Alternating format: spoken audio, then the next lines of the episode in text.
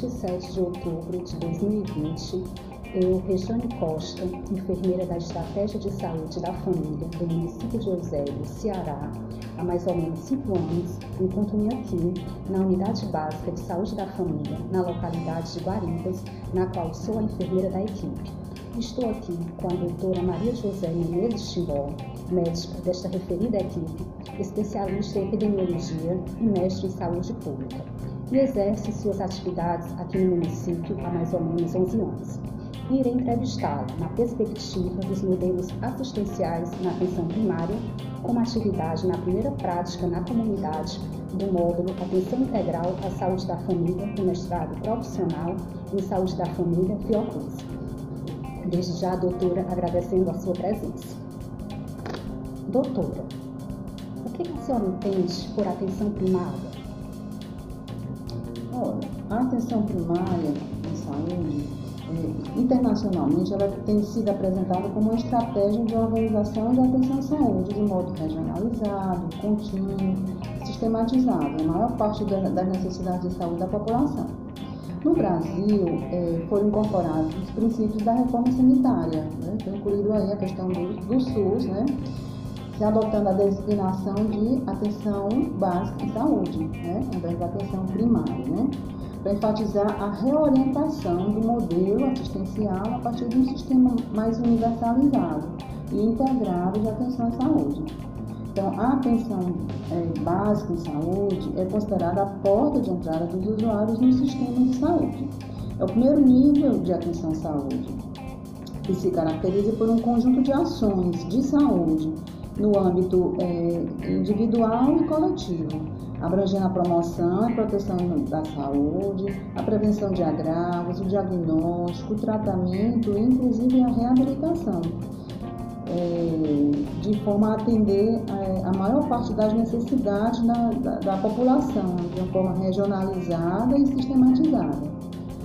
É, sempre se orientando pelos princípios da universalidade, da acessibilidade, da humanização e da equidade.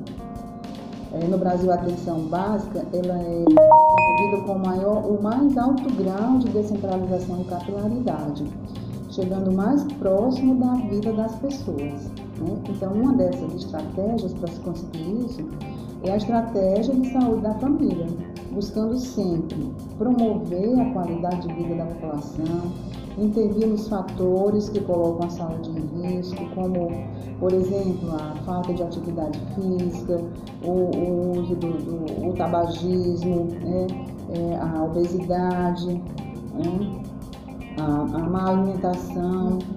Né, tudo isso, é, é, essa estratégia leva os serviços multidisciplinares às comunidades, por meio de quê? Das unidades básicas de saúde da família, as UBACs. Perfeito, doutora. Doutora, e quais são os desafios deste modelo, na sua concepção, neste momento? Olha, ah, ainda eu, eu considero né, como um dos problemas, um dos desafios importantes, é a falta de profissionais na área de saúde pública. Porque existe uma baixa atratividade, de maneira geral, para a adesão dos profissionais, em termos de salariais e de condições mesmo de, de trabalho. Né? Isso, isso para mim, eu considero como um desafio importante. Temos também a infraestrutura, muitas vezes inadequada ou deficitária das UBAS, né? que também muitas, em muitas situações é muito precária. O, o subfinanciamento do, do crônico da, do sistema de saúde também. Né? E a questão importante também que eu considero é a baixa informatização dos serviços e pouco uso das informações, porque é, a gente tem sistemas informatizados, mas muitas vezes esses resultados não são avaliados pelos profissionais da, daquela região como maneira de melhorar, está sempre melhorando e acrescentando sempre alguma coisa a mais na qualidade de, daquele atendimento. Então, tem, um pouco, é, tem pouco retorno né, das, das para os profissionais de saúde, né, por parte da análise né, desses, desses, dessas, desses serviços. Né.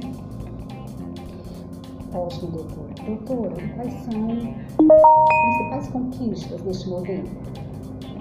Olha, eu, eu, eu considero, o, por exemplo, o controle e eliminação de doenças, de algumas doenças, né, que a gente percebe ao longo do tempo, desse, desse tempo todo né, de atuação do, do sistema, né, a gente percebe que houve realmente uma, uma melhora né, na qualidade né, do atendimento de algum, repercutindo né, é, para algumas doenças, como por exemplo as doenças através da vacinação, né, que são controladas através da vacinação. Né?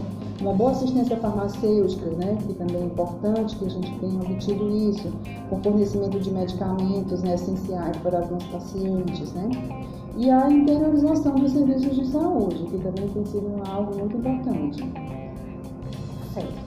Doutora, dê a sua opinião do que seria a saúde neste município se o modelo de saúde adotado fosse misto, como portas de entrada a atenção básica tradicional, as unidades de pronto atendimento e centros de médicos especialistas? Olha, na verdade, eu, já, eu considero que a gente trabalha mais ou menos nesse sistema aqui no meu município, né? Quer dizer, a porta de entrada seria a unidade básica de saúde, e a partir daí, aquelas situações que não fossem resolvidas a nível local, né, da unidade, esses pacientes são referenciados para os especialistas, né, no caso aqui existe uma policlínica né, com várias especialidades médicas.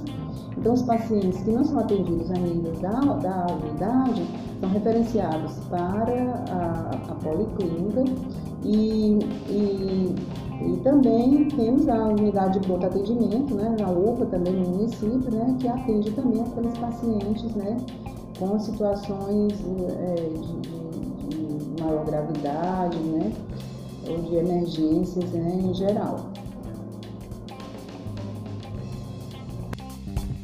Música